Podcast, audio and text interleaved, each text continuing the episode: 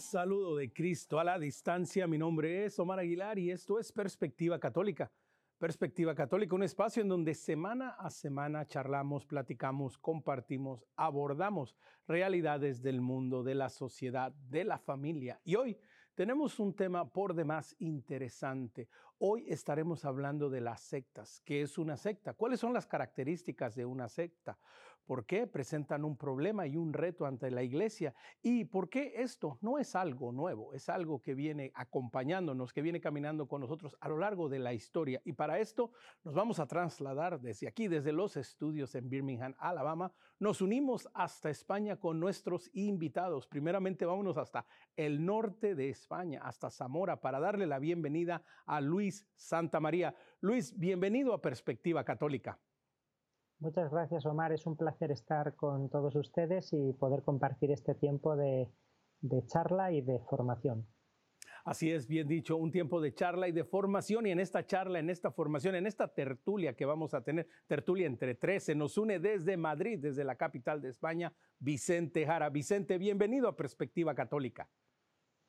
Bien hallados, muchas gracias poder estar en este, en este espacio, poder compartir un rato con todos ustedes, con todos los seguidores del programa, para intentar hacer luz en un tema ya de suyo oscuro, Así es, precisamente un tema oscuro, pero a la misma vez un tema que, está, que permea toda la sociedad. Algunos estimados ah, dicen que hay aproximadamente 45 mil diferentes denominaciones cristianas en el mundo. 45 mil diferentes versiones, diferentes ideas, diferentes pensamientos de lo que significa vivir la fe. Y Vicente, quería comenzar contigo, lo mencionaba yo acerca, hablando de las sectas, ¿no? Esto no es algo reciente, no es un fenómeno que ha, que ha existido solo los últimos 50 años, ciertamente ha explotado a nivel mundial en los últimos 50 años, pero las sectas es algo que, que ha estado presente a lo largo de la historia, ¿cierto? Por supuesto, efectivamente, las sectas es algo habitual, es algo normal y hasta cierto punto es, es, realmente pues algo propio del ser humano y del ámbito religioso. Vamos a ver, tengamos en cuenta que el propio cristianismo, el propio cristianismo es una secta del judaísmo, ¿de acuerdo? Es una secta, es una escisión, es como dicen los textos de Hechos de los Apóstoles, una jairesis, es decir, una herejía, es decir, un jodos, un camino en griego, ¿verdad? De lo que sería el mundo de Israel. Es un rabino Jesús que al final pues sigue otra tendencia. En el ámbito religioso desde siempre, ya sea el ámbito de Israel, el ámbito cristiano, el ámbito del hinduismo, el ámbito budista, en los ámbitos religiosos van generando diferentes eh, rupturas, diferentes excisiones. Ciertamente aquí hay un elemento fundamental que es el ámbito protestante. Con el ámbito de Lutero, con la llegada de Lutero, tenemos una lectura muy, muy peculiar, eh, muy errónea, ciertamente, diríamos claramente, donde hay una interpretación muy propia de los textos de la escritura. A partir de aquí lo que genera es una explosión brutal, como nunca antes se ha conocido, una gran floración de todo tipo de especies, de todo tipo de rupturas, rupturas de rupturas. De ahí esa amplísima pues, denominaciones que ya son casi imposibles de conocer, no solamente para los católicos, sino para los propios protestantes, que para ellos incluso es muy confuso ver cómo las propias excisiones ya son incluso irreconocibles para ellos. Pero es algo normal. Por otro lado, en el mundo de las sectas, hay que englobarlo con lo que serían las diferentes herejías. Herejía de la Edad Media en Europa, herejía de diferente tipo en la ortodoxia, diferentes pues, heterodoxias diversas que van surgiendo, eh, temas también de brujería, temas también de supersticiones, temas también de magia, que la verdad han ido conformando un caldo de cultivo, un ámbito de nueva era de todos los aspectos, que al final sería todo ese mundo eh, explosivo de tendencias y de, diferencias de pensamiento religioso. Y que es una gran verdad y que Luis ah, nos hace Vicente como pues una, una radiografía así muy general, ¿no? Pero las sectas tienen precisamente, Luis, esta, esta cualidad que se acercan al ser humano en su necesidad, que de alguna manera buscan, entre comillas, guiarlo hacia, hacia una verdad oculta, hacia una verdad que es solo para los elegidos. Entonces, cuéntanos un poco cuáles son de estas características que hacen que, una secta sea atractiva para, para una persona. Ofrecen efectivamente, como acabas de decir, algo agradable, algo atractivo, algo positivo o algo que necesita la persona Eh, las sectas ofrecen salvación, ofrecen liberación, ofrecen luz en medio de la oscuridad, ofrecen seguridad en un mundo que se tambalea, ofrecen esperanza cuando, cuando todo mm, parece que, tiembla alrededor, ¿verdad? Eh, toda esta todas estas cosas eh, son apariencia y por eso atraen a las personas. En momentos de crisis eh, global y crisis social como las que vivimos ahora, y en momentos de crisis personal que todos podemos atravesar en algún momento de nuestra vida, las sectas están ahí aprovechando esas vulnerabilidades, ya sean sociales, como digo, ya sean de la familia, de la persona, para presentarse ante el sujeto eh, y entrarle por la vía espiritual, la vía del sentido de la vida y por la vía afectiva, por la vía de las emociones, eh, del sentirse querido del sentirse reconocido, de la identidad grupal.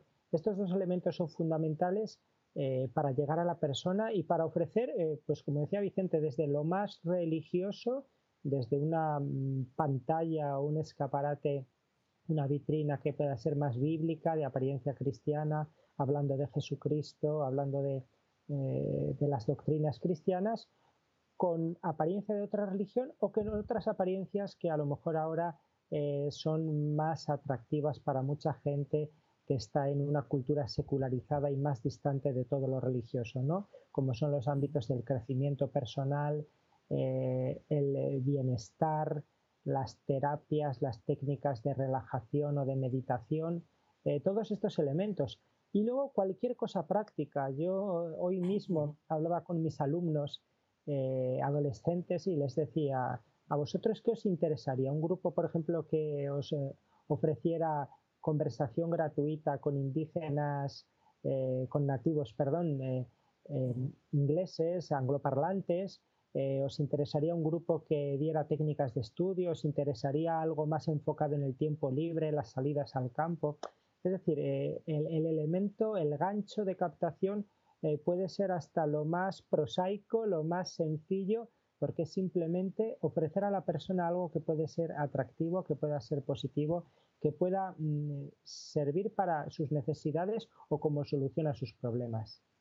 Y que precisamente, Vicente, este es el, gran reto en el mundo moderno de las sectas, que ya no, ya no solo es un sincretismo basado eh, en el Evangelio, en, una visión radical o en una visión diferente al magisterio de la iglesia, a, la tradición, pero que ahora de alguna manera, ah, Vicente, las sectas, pues es como, como un supermercado, ¿no? Como un buffet en donde, como bien dice Luis, pues hay para escoger de todo, o sea, si te quieres ir por el ámbito religioso, de superación personal.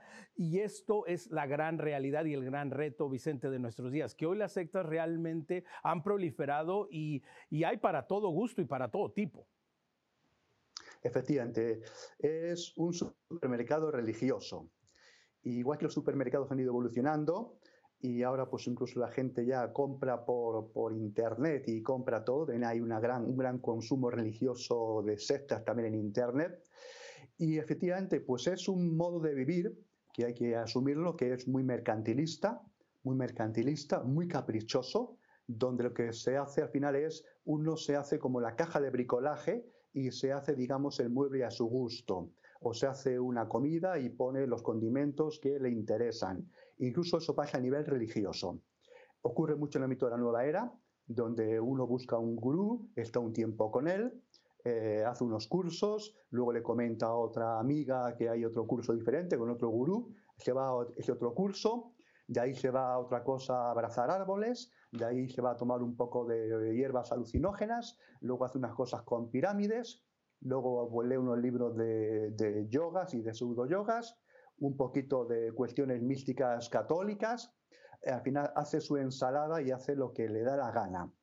Y realmente esto que podemos ver en las sectas, que es ese gran mercado, como bien decías, pues es algo que no solamente está en ese tipo de personas, esto hay que entenderlo muy bien. Eh, gran parte de la problemática que vimos, por ejemplo, en la Iglesia Católica, donde un poco pues, hay una tendencia a hacerse uno, cada uno, incluso su propia moral, eh, diferentes aspectos, sus, sus, propias cosas.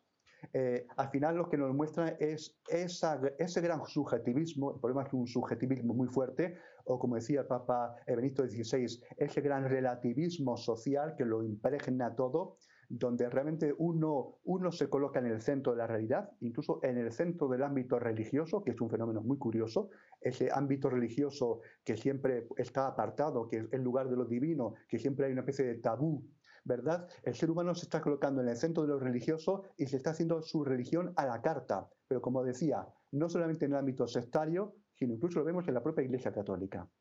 Y que ese es uno de los grandes retos que se nos presenta. Vicente, quería continuar un poco contigo porque acabas de mencionar precisamente algo muy interesante. Esta dictadura del relativismo en donde, bueno, nada es verdad, pero mi verdad es la única verdad. Es uno de los grandes retos. Cuéntanos un poco acerca de esto que presentan las sectas, que precisamente, ¿no? Por ese mismo sentido que tienen de, entre comillas, de apertura, de que todo es bueno, de que todo me sirve, pero a la misma vez poco a poco van enredando, van envolviendo a la persona hasta literalmente entrar como en un club privado en donde solo unos cuantos son elegidos. Claro, vale, aquí hay diferentes elementos. Lo que uno va a encontrarse en una secta, una secta bien articulada, es un gran bombardeo emotivo. Es un gran problema que tenemos hoy en día, sobre todo con la gente más joven, las generaciones eh, más recientes, los chicos más jovencitos, es un fuerte emotivismo. Es poco pensamiento crítico, poco pensamiento racional. ¿Qué lleva a eso? Bueno, pues lo que ocurre en el pensamiento muy emotivo es que es fácilmente la persona manipulable si uno encuentra un grupo que desde el primer encuentro te abre las puertas, te sientes cómodo, te ofrece cosas, te, quiere, eso lo que hace a nivel cortical, a nivel del cerebro, es cortar de alguna manera, cortocircuitar las conexiones, digamos, más de la corteza cerebral y hacer que tu nivel, digamos, de, de criticidad, tu nivel, digamos, de alerta bajen. Eso al final te hace crear lazos rápidamente. Hay muchos abrazos, hay mucho pensamiento de lágrimas, eh, mucho llorar, mucha emoción, que hace que sea como, como un chute de heroína, como una droga fuerte que te llega a tu sistema sanguíneo y que te hace volver y volver. ¿Qué pasa en las sociedades actuales? Las sociedades actuales hoy en día son sociedades de solitarios de solitarios, de amigos ficticios de las redes sociales. La gente, las familias no tienen tantos hermanos como antiguamente. La gente anda muy sola.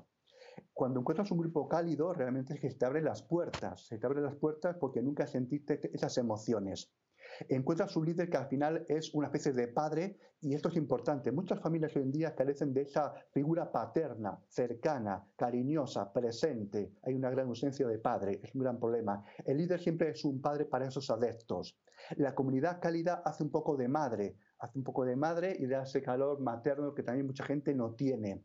Por lo tanto, esos elementos te van enredando si encima te hacen sentir especial, te hacen sentir único, te hacen sentir querido, te dan ideales, pues al final, aunque te digan barbaridades al cabo del tiempo, los lazos emotivos son tan fuertes que la captación es realmente, pues eso, una gran trampa, una gran tela de araña que te está impidiendo tomar ninguna acción, porque el frío, el frío que tú sentías fuera y el frío que sabes que si te marcha vas a sentir, es que nadie lo quiere.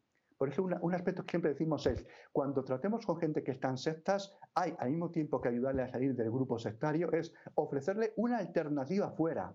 La Iglesia Católica tiene que ofrecer alternativas fuera porque si no la persona se encuentra en la intemperie, en el frío, y en el frío va a, querer quedarse en el grupo a pesar de que haya errores doctrinales, errores de todo tipo, pero encuentra allí al menos gente que le quiere, o al menos eso piensa él y que precisamente no solo encuentra un grupo de personas que lo quieren Luis, pero también de alguna manera, ah, de, una manera e inmediatamente, ¿no? Accesan a un conocimiento. Aquí, Luis, la importancia de la formación en general. Ah, como dice Vicente, cuando encontramos aquellos que, bueno, que ya están dentro de, de, una secta o están cayendo, pero, pero en general la importancia de tener una formación correcta, una formación adecuada para precisamente cuando vengan estos engaños, cuando vengan estas invitaciones que son tan atrayentes, que están llenas de emotividad, de tanta pasión, de tanta emoción, que me hacen sentir abrigado, que me hacen sentir cobijado, empezar a encontrar una distinción, Luis, la importancia de la formación para hacer frente a estas realidades que son las sectas. Así es, eh, muchas veces se ha dicho que la mejor arma eh, para prevenirse ante el fenómeno sectario es la información y algunos decimos siempre que no es la información que nos sobra y la tenemos por todos lados, sino la formación. Estamos en un eh, mundo y en un momento en el que son más frecuentes que nunca los bulos, las llamadas fake news. Eh, todo esto en lo que se mezcla verdad y mentira y, nuestra sociedad eh, cada vez es más incapaz de distinguir. Y entonces hace falta formar, efectivamente, formar para distinguir la verdad de la mentira, formar para distinguir el bien del mal. Cuando hay una dictadura del relativismo en la que todo vale, eh, cada vez es más difícil no distinguir, eh, hacer esa distinción moral fundamental. Eh, al final necesitamos aprender a pensar, aprender a ser críticos y, saber discernir, saber discernir. Em, es imposible conocer todas las sectas del mundo, es imposible conocer miles de datos de miles de grupos. Lo que tenemos que saber, aparte de todo lo que he dicho, de distinguir el bien y el mal, la verdad y la mentira, tenemos que tener las herramientas para eh, saber eh, distinguir esos procesos de captación que ha resumido también Vicente, eh, las técnicas de manipulación que utilizan las sectas para pertrecharnos bien y también conocernos a nosotros mismos para saber cuáles son nuestros puntos flacos, cuáles son nuestras debilidades o nuestras vulnerabilidades, tanto las permanentes porque son parte de nuestra personalidad, todos, todos tenemos debilidades, todos los seres humanos somos criaturas heridas de una u otra manera, ¿verdad? Eh, y también eh, ese autoconocimiento y también saber en qué momento de nuestra vida estamos, ¿no? Y junto a esto la cultura religiosa es algo fundamental. Si conocemos bien eh, las religiones, si conocemos bien los fundamentos del cristianismo, sabemos distinguir lo que es nuclear en el cristianismo de otras religiones, de otras formas de pensar, si, si sabemos lo básico de cada gran cosmovisión, es más difícil que nos engañen con versiones adulteradas del cristianismo, del hinduismo, del budismo o de lo que sea. Y, quiero continuar contigo, Luis, porque mencionas un, punto importante, pues es, es, realmente imposible, ¿no? Llegar a conocer todas las sectas, las sectas que existen en el mundo. Más sin embargo, hay, hay ah, se puede decir, hay una serie de puntos que son muy comunes entre las sectas. Por ejemplo, número, número uno, pues muchas de ellas tienen un sentido apocalíptico, un sentido de fin del mundo. Muchas de ellas tienen un sentido de exclusividad, de una verdad escondida, revelada solo a unos cuantos elegidos. Y lo decía yo al inicio del programa, y sobre todo en los últimos 50, 60 años para acá, ha habido este sincretismo en donde se ha visto hacia Oriente y se ha traído estas ideas y se han querido casar, se han querido unir con el cristianismo para de alguna manera encontrar pues algo superior, algo elevado, algo que nos faltaba, una verdad oculta. Háblanos un poco acerca de este sincretismo entre estas religiones orientales y, y el mundo occidental. Sí, efectivamente llevamos más de un siglo con esa penetración del orientalismo en las culturas occidentales, en nuestras sociedades.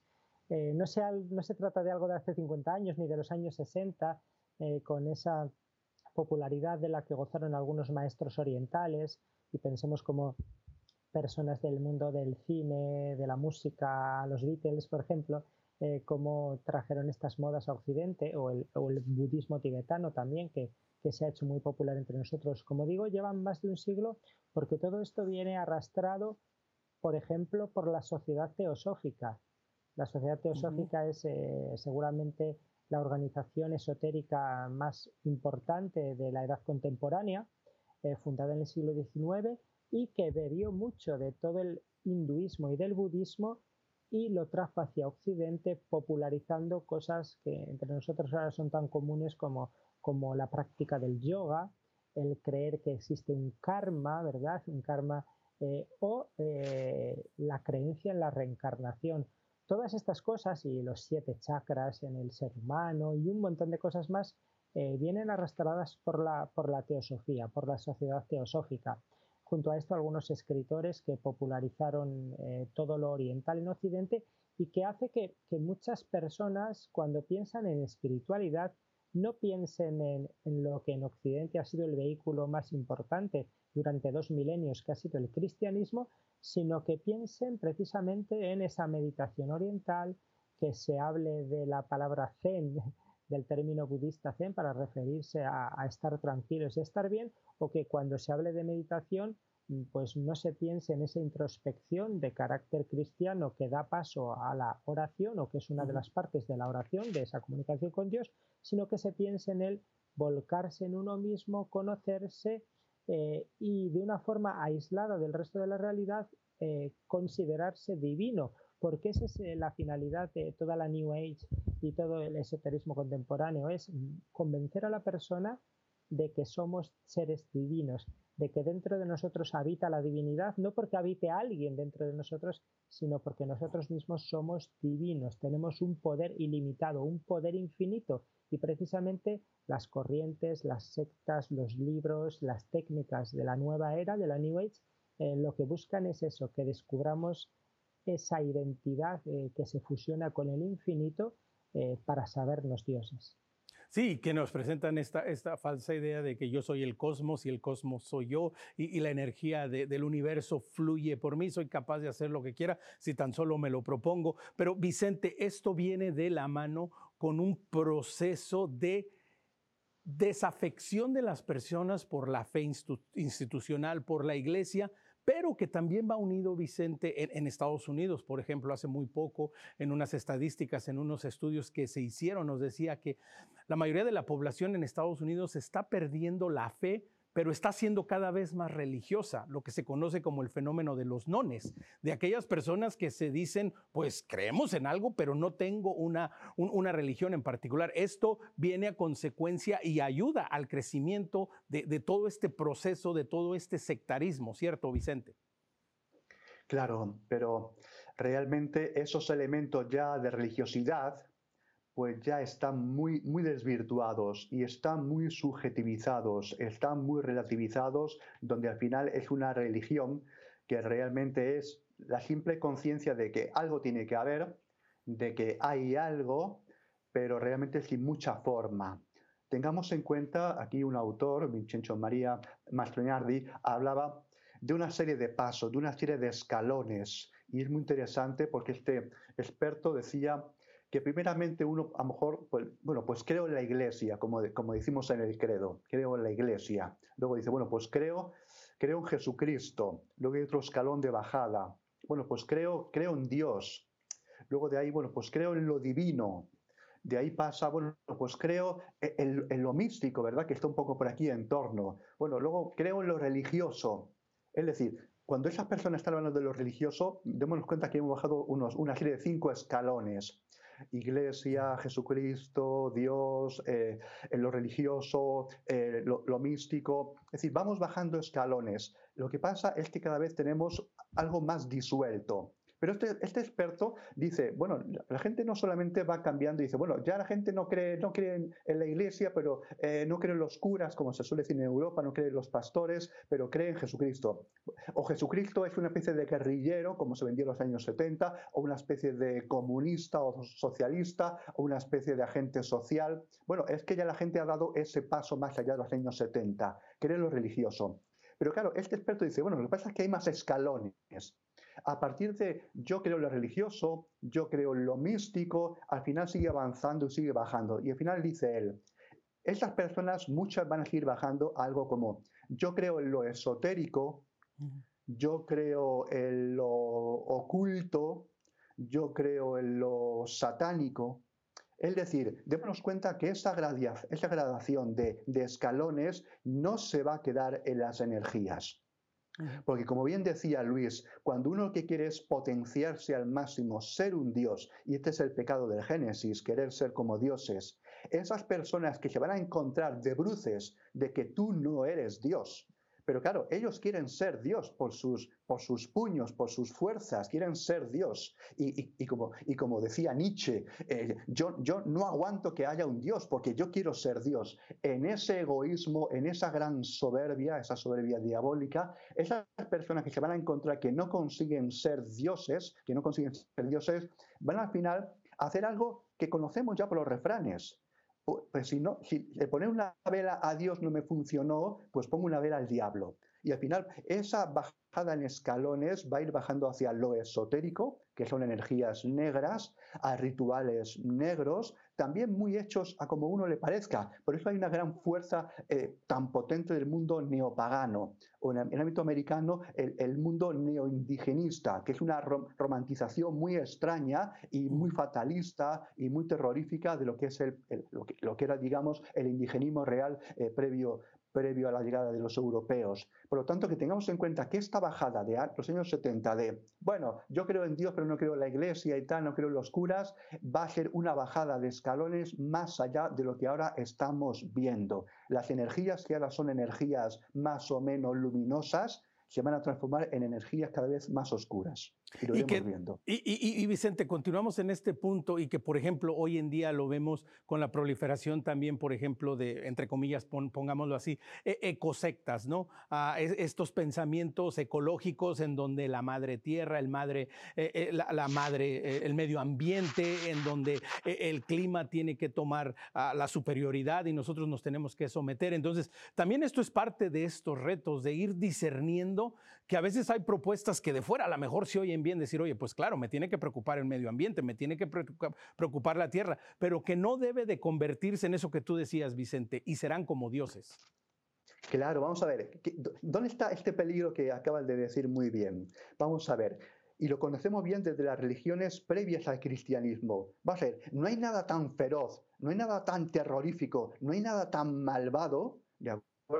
Que la propia naturaleza, la naturaleza cuando se muestra en su poder y en su terror, eh, pues al final lleva a la destrucción esos dioses antiguos eh, germanos del paganismo europeo, esos dioses del trueno, esos dioses de los elementos, esos dioses griegos de lo que era Tifón, esos dioses que son eh, de los mares, Poseidón, esos dioses eran terroríficos. ¿Qué es lo que nos muestra ese, ese ser humano que vuelve a ese neo más o menos extraño ecologismo?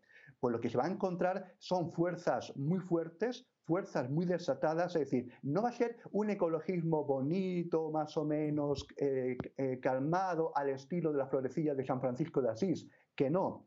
¿Qué vemos con el mundo ecológico? ¿Cómo es posible que los ecologistas estén eh, favoreciendo, digamos, por supuesto, a ciertas criaturas, ciertos huevos de, ciertas aves, y mm. encima cuando hablas con ellos son proabortistas, prefieren que muchas personas muramos en el mundo, son anticatólicas, van en contra de la vida, porque consideran que el gran virus, el gran, eh, el, gran animal que hay que derrotar y hay que matar es el ser humano. Es decir, son ecologistas, pero realmente tenemos en cuenta, son las fuerzas de naturaleza desatadas, del paganismo europeo salvaje, salvaje, naturalista salvaje, en contra del ser humano. ¿Y por qué?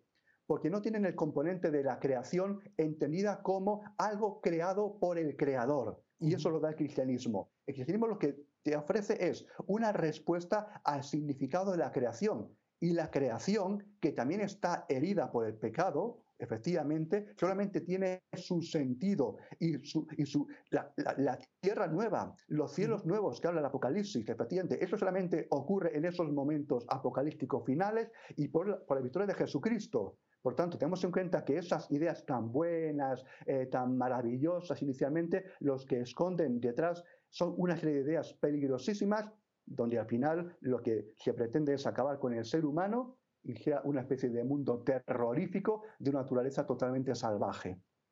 Pues precisamente eso es lo que estamos intentando hacer en este programa, develar un poco la realidad de las sectas. Vamos a tomar una pequeña pausa, pero ya lo sabe, conéctese con nosotros. Nuestro correo electrónico perspectiva@ewtn.com y también denos like y síganos en nuestra página de Facebook Perspectiva EWTN. Regresamos después del corte.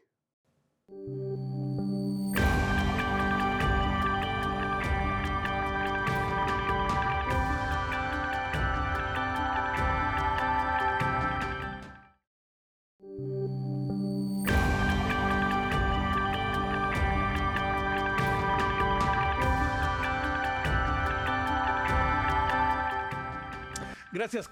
por continuar con nosotros en Perspectiva Católica. Mi nombre es Omar Aguilar y hoy estamos hablando acerca de las sectas con nuestros invitados desde España, Vicente Gara, Luis Santa María. Y bueno, Luis, la primera parte pues nos enfocamos de manera muy fuerte uh, en todo el aspecto espiritual, en todo el aspecto emocional que, eh, que las sectas conllevan, qué es lo que atrae a las personas, pero también Luis, no podemos dejar de lado el aspecto social, el aspecto político, el aspecto de, buena voluntad, el aspecto de bien social que también las sectas presentan y que puede ser muy atractivo para alguien decir, claro, yo quiero terminar con la pobreza, yo, yo quiero que haya igualdad en el mundo, yo quiero que todo el mundo tenga derechos. Entonces, Luis, háblanos un poco también de esta otra cara de las sectas.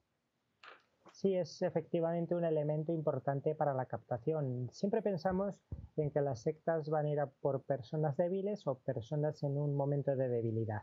Siempre pensamos en problemas de autoestima, eh, problemas afectivos, familiares, eh, crisis personales, mm, pérdidas, duelos, rupturas. Eh, pero pensemos también en, en esa generosidad, en esas ganas de hacer el bien y de cambiar el mundo, en esa generosidad que tiene tanta gente que es capaz de dar parte de su dinero, parte de su tiempo o incluso entregar la vida entera por una causa, ¿no? Esto que es tan grande, esto que nos hace tan grandes a las personas, lo aprovechan las sectas, no para buscar ese bien social, no para esa lucha por la justicia, sino enmascarado con todo esto los propios fines de engrandecimiento de la secta, enriquecimiento y cumplimiento en último término de los eh, propósitos, de los fines mesiánicos de, del líder o los líderes de la secta, ¿no? Eh, bueno, pues eh, por eso es habitual que nos encontremos con sectas que tienen una serie de organizaciones pantalla, de entidades que sirven para captar a personas que quieren hacer el bien y sirven también para legitimarse y decir no podemos ser una secta porque somos reconocidos por las Naciones Unidas o la UNESCO o, es decir, eh, son capaces de crear asociaciones, fundaciones, organizaciones no gubernamentales, eh, tener labores en distintos lugares para fotografiarse convenientemente y, y, bueno, entonces son capaces como algunos grupos de, de, de ser condecorados por las autoridades uh -huh. nacionales, de ganar premios y, y, también de las policías, los ejércitos, eh, los ministerios y, y, departamentos de cualquier tipo. Para eso son muy hábiles las sectas que además hacen una labor de lobby. Y, y bueno, pues eh, esto tiene, puede tener también su efecto no solo sobre las personas, sino sobre los países y los estados. Eh, las sectas son un elemento importante a tener en cuenta también en asuntos geoestratégicos y de defensa nacional. Y, sin, sin, salirme mucho del tema, espero no salirme mucho del tema y ustedes me ayudan, Luis, pero entonces esto nos da como la pauta para decir uh, de alguna manera y plantear la idea que, que, de pronto la política en cualquier país del mundo, no exclusivamente Europa, Estados Unidos, Latinoamérica o, cualquier país del mundo, pero hasta cierto punto la política puede uh, inclinar, puede llevar a la persona a convertirse en un ser sectario. Bueno, la política, desde luego que al marcar nuestras sociedades y al, y al ser tan importante en todos los ámbitos de la vida, también por el efecto de los medios de comunicación, eh, pues hace que tenga una función pedagógica. Y así como en muchos lugares vemos que la cohesión social, el diálogo entre las personas, o mejor dicho, la falta de diálogo y, y el clima de enfrentamiento eh, viene provocado, viene influido por la clase política que no es capaz de, dialogar como personas y de trabajar como personas, eh, como seres humanos por el bien común, pues también con esto, con eh, ciertas medidas políticas, con la imposición del relativismo, por un alejamiento cada vez mayor de lo que es la ley natural y los derechos humanos bajo la capa de todo lo que se quiera, por mucho barniz democrático que se le dé, todo esto lleva al final a que a que las personas también nazcan en un ambiente más eh, caldo de cultivo para las sectas, ¿no? Y entonces cuando vemos que, las instituciones no están cumpliendo bien su misión, las sectas aprovechan esto para presentarse como la única solución a un mundo en crisis, la única solución a, a unas instituciones políticas y unas administraciones públicas eh, que no son capaces de hacer las cosas bien, ¿no? Y entonces, eh, claro, el líder de la secta, que es el hombre o la mujer más sabio, más santo y más con más cualidades del mundo, pues será quien mejor pueda gobernarnos en último término, ¿no? Tienen esas reminiscencias también teocráticas las sectas de que si nosotros mandáramos en el mundo, eh, bueno, pues esto sería un paraíso. Sí, no, yo, tengo, yo tengo un pensamiento que, que por muchos años me, me, ha seguido, ¿no? Imagínate si Dios nos diera la posibilidad a todos ganarnos la lotería, ¿no? ¿Qué, ¿Qué, sería de este mundo si fuera tan fácil de decir, tranquilo, que, que yo ganándome eh, eh, el premio mayor, pues yo le soluciono el problema a todo el mundo y que todos pensáramos igual? Imagínense en dónde estaríamos. Vicente, pero bueno, planteando toda esta realidad, todos estos retos de las sectas, ¿en dónde quedamos las personas de fe? ¿En dónde quedamos los católicos? ¿En dónde quedamos las personas que dicen, bueno, yo, yo creo en Jesucristo, creo en el Evangelio, creo en el Magisterio, creo en la Iglesia? ¿Y, cómo le hago frente a esto? ¿En, ¿En dónde estamos y en dónde tenemos que estar?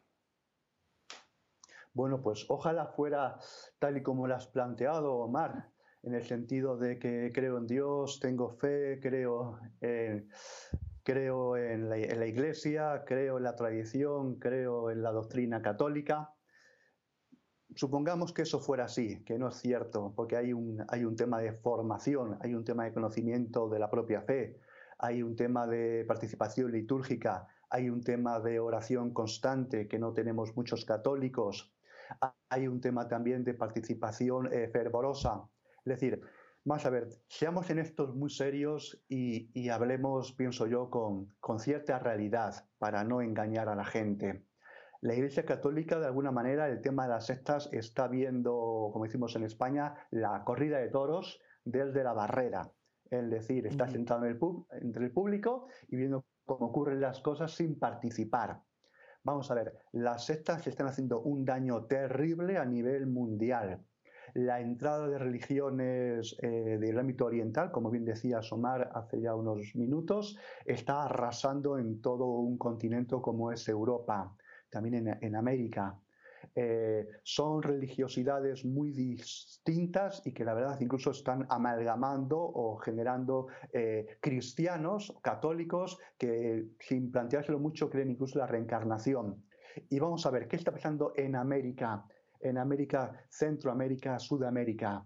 Lo que sabemos es que en estos últimos 100 años el ámbito protestante está arrollando, y no, no sé qué palabra usar, está realmente, la palabra arrollar me parece muy conveniente porque está arrollando al catolicismo.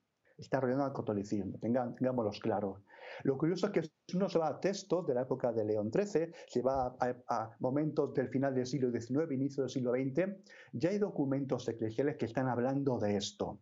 Es decir, no es una cosa de los años 60 o 70 o después del Concilio Vaticano II. No, es de años 40, años 30, años 20. el problema es muy serio. Ese continente que el de Europa se nos vendía como un continente de la esperanza, de, algo que iba a venir, una gran floración y tal, realmente más que un sueño se ha convertido en una pesadilla. Y la tendencia es bastante similar en lo que puede ocurrir en, en la zona subsahariana de África. Vamos a ver, el, el ámbito católico no está sabiendo evangelizar.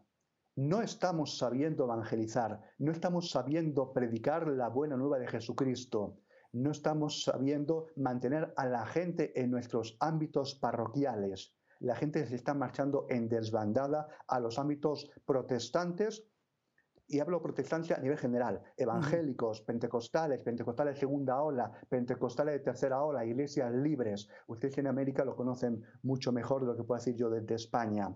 Pero ciertamente lo que vemos es que llevamos un siglo sabiendo lo que se nos venía encima y lo único que vamos teniendo son documentos, documentos, reuniones, palabras muy bonitas, pero que realmente no están calando. No tenemos propuestas de soluciones.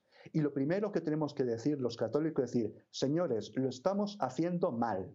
No digamos que lo hacemos bien, lo estamos haciendo mal. Y cuando uno reconoce que lo está haciendo mal, como ocurre, por ejemplo, con un borracho, un borracho, un alcohólico, uno reconoce que es alcohólico. Es el primer paso que te dicen en, eh, en doble A, Alcohólicos Anónimos. Uno reconoce que es alcohólico y entonces a partir de ahí empieza a construir su vida de dejar la bebida. tenemos que reconocer que lo estamos haciendo mal, una evangelización, de, una evangelización deficiente. La gente está marchando a otras cosas. La primera razón de marcharse del mundo católico a los protestantes en América, en todas las encuestas, es que la gente encontró una relación personal con Dios. ¿Cómo es posible que una persona deje el catolicismo porque no encontró una relación personal con Dios y se vaya al ámbito evangélico? Esa es una pregunta que tenemos que contestar y resolver. Oye, Vicente, qué planteamiento tan interesante, tan duro y tan real nos acabas de hacer. Luis, la misma pregunta y, aunando un poco a lo que Vicente dice, ¿qué, piensas tú? Pues sí, eh, me coincido con él en el diagnóstico y en, eh, recomendar que leamos lo que el magisterio de la Iglesia ha dicho específicamente sobre las sectas. Eh, algunos pueden extrañarse, pero esto es así. Pues miren, eh, Juan Pablo II en más de 50 ocasiones habló o escribió sobre el fenómeno de las sectas. El Papa Benedicto XVI lo ha hecho después, también Francisco y los episcopados de todo el mundo a partir de los años 70 y 80 sobre todo. Y, lo que venían a decir era lo mismo que Vicente y con este razonamiento. Eh, por qué hay personas a las que no llega nuestro mensaje y sí llega el proselitismo sectario y por qué hay personas que abandonan la Iglesia Católica para pertenecer a estos grupos. Claro, esa pregunta se vuelve sobre la misma comunidad cristiana que dice qué estamos haciendo mal. Y como dijo Juan Pablo II en los años 80 a un grupo de obispos de Brasil, eh, tenéis que llevar a cabo una pastoral que cubra esos huecos de los que se aprovechan las sectas. No como reacción a las sectas, porque podría parecer eh, como estamos viendo a la competencia, vamos a reaccionar. No, no, tiene que partir de la propia identidad de la iglesia. La iglesia que es misionera, esa iglesia en salida de la que nos habla tanto el Papa, está llamada a evangelizar, no existe por otra cosa que no sea la evangelización. Entonces, cuestiones como las que ya ha dicho Vicente, la formación integral de los fieles, la vida de oración, la experiencia litúrgica, el liderazgo de las comunidades, el discernimiento de los carismas y el que cada uno ocupe su lugar en la iglesia, eh, el cuidado de la religiosidad popular, eh, que, esa fe que se vive toque el corazón y esté inculturada en cada pueblo, en cada idioma, en cada estilo de vivir y de expresar los sentimientos y la relación con Dios. Pues todo esto, todo esto, cuando la iglesia lo descuida, es cuando aprovechan las sectas más. Y por eso es curioso que cuando Juan Pablo II empezó a hablar de aquella expresión de nueva evangelización, eh, pues lo hizo hablando sobre sectas al episcopado latinoamericano. Y ahora mismo eh, en la iglesia se nos llama una conversión pastoral, no solo la conversión personal a la que estamos llamados cada uno de nosotros en todos los momentos de nuestra vida, sino la conversión pastoral de la Iglesia, que lo que tiene que hacer es, es continuar la misión de Jesús en el mundo y no otra cosa.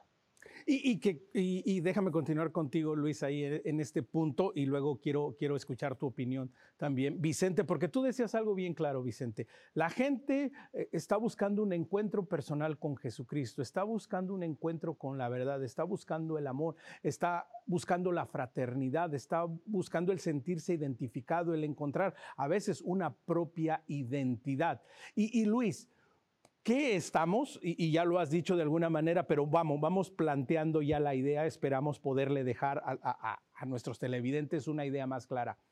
¿En qué estamos fallando para que nosotros, aquellos que nos decimos seguidores de Jesucristo, que estamos en la iglesia, que no estamos dando esta cara, que no estamos propiciando este encuentro del hermano, del prójimo con Cristo por medio de la iglesia, por medio de las instituciones, por medio de las organizaciones? Bueno, se podrían decir muchas cosas. Yo destacaría dos. La primera es ese egocentrismo, ¿no? En el que nosotros queremos aparecer como protagonistas. A veces nosotros, yo soy cristiano, yo hago esto, yo digo, yo, yo, yo. Y, claro, con un mensaje así eh, no logramos poner a Dios en el centro, ¿no? Las personas no logran ver a Dios como el centro de nuestras vidas porque todo lo hacemos eh, desde nuestro punto de vista, con nuestra propia perspectiva y en el fondo no nos eh, distinguimos mucho de los paganos, ¿no? de los que no creen en, Cristo eh, en muchas cosas. Y conectado con esto último que digo, eh, cuando hemos reducido la fe a algo meramente racional o a una ideología, cuando la fe no es algo que impregna toda nuestra vida, sino que es para parte de nuestro tiempo. El domingo por la mañana cuando voy a misa o el tiempo que tengo para el compromiso en mi comunidad. Eh, cuando eh, lo cristiano, cuando la fe no impregna el ámbito familiar, el ámbito laboral, el ámbito del tiempo libre. Cuando no soy cristiano las 24 horas del día y en todo lo que hago, pues obviamente ahí algo está fallando va a ser un antitestimonio con respecto a los demás, eh, que no van a ver una vida cristiana con todos los errores, todos los defectos, eh, porque, porque santo solo es Dios, no nos presentemos nosotros como santos, eh, pues no la van a ver y va a ser también un problema personal porque si lo cristiano no impregna toda mi vida, yo vuelvo a estar más vulnerable ante la captación de las sectas porque por algún lugar van a poder entrarme. Así es. Vicente, la, misma pregunta ante este, este, comentario que tú mismo nos hacías, ¿no? ¿Qué, podemos hacer mejor y por qué no estamos ayudando al prójimo a tener este encuentro con Cristo en su iglesia? Bueno, creo que es una cuestión complicada, muy compleja, con muchas aristas, pero sí es verdad que lo importante es incidir en algunos aspectos. Vamos a ver, yo es una pregunta que me he hecho muchas veces. Eh, hay un tema que es la familia, que es fundamental. La familia, la familia está siendo destruida por las, redes sociales, las ideologías que vienen de las series televisivas, eh, todo el ambiente que tenemos realmente es, es abrumador para la gente hoy en día. Pero hay elementos importantes en el Evangelio que son muy claros. Jesús habla, habla del pastor, por supuesto, él es, él es el buen pastor. Es decir, creo que es fundamental trabajar en el ámbito del sacerdocio, en los seminarios, formar buenos, buenos, formados y santos sacerdotes.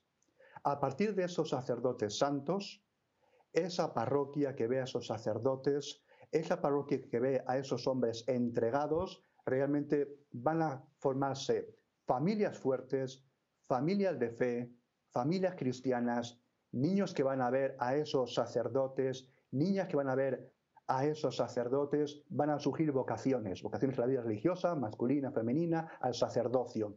Lo importante es el pastor, lo importante es el buen pastor que es Cristo. Las ovejas, al final tenemos que asumirlo, somos ovejas. Y si al final el llevante del bandada al pastor, nos quedamos realmente a expensas del lobo, por más laicos que seamos, por más formación que tengamos. El pastor ese sacramento del sacerdocio es fundamental. Esos pocos sacerdotes serán semilla de otros sacerdotes santos y esto es importantísimo. Porque vamos a ver, cuando uno mira estadísticas del ámbito católico y protestante en, el ámbito caribeño, ámbito central y sudamericano, ¿qué se encuentra? Pues hay una pregunta que siempre me ha llamado mucho a mí la atención. Y es una pregunta que se le pregunta a católicos y protestantes, que es lo primero que hay que hacer de cara a, los pobres, a los pobres. Una cuestión palpitante, por supuesto, en América Latina, siempre para el episcopado católico. La mayoría de los católicos responden que lo que hay que hacer es ayudarles y llevarles, digamos, pan. Bien, por supuesto que sí. La mayoría de los protestantes van y responden otra cosa. Los protestantes dicen que lo primero que hay que hacer con los pobres es llevarles a Jesucristo. Es decir, ¿cómo es posible que los protestantes iberoamericanos, centroamericanos, sudamericanos digan al pobre lo primero que hay que hacer es alimentarle de Cristo? Vamos a ver, digamos que en esta pregunta, que tiene varias respuestas, muchos católicos también hablan de esto, pero son muy poquitos. La mayoría hablan de darle pan, el pan material, y muy pocos hablan del pan espiritual. Lo curioso es que esto se desplaza al contrario en protestantes. Lo importante es darle a Jesucristo y luego lo segundo importante es darle el pan material. Lo curioso es que Jesucristo opta por esta acción de los protestantes. Lo primero es el pan, el pan del cielo. Lo demás viene por añadidura. Ciertamente que no solamente de pan vive el hombre. Y mm. cuidado que estas palabras de Cristo las tenemos en el momento de las tentaciones en el desierto. No solamente de pan vive el hombre, sino de la palabra que sale de la boca de Dios.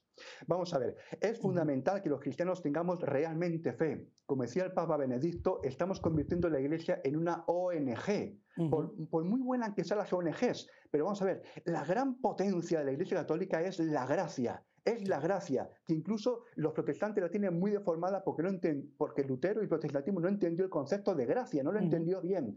Esa gracia, que es una gracia que viene de Dios, es una cosa que solamente reside en plenitud en la Iglesia católica. Pero los católicos no somos capaces de transmitirla. Es fundamental esa formación sacerdotal en los seminarios para que esto cambie. Qué, importante punto tocas. Y Luis, uh, Vicente habla de alguna manera, si lo podemos ver así, mientras lo escuchaba, veía la imagen mental de este círculo virtuoso.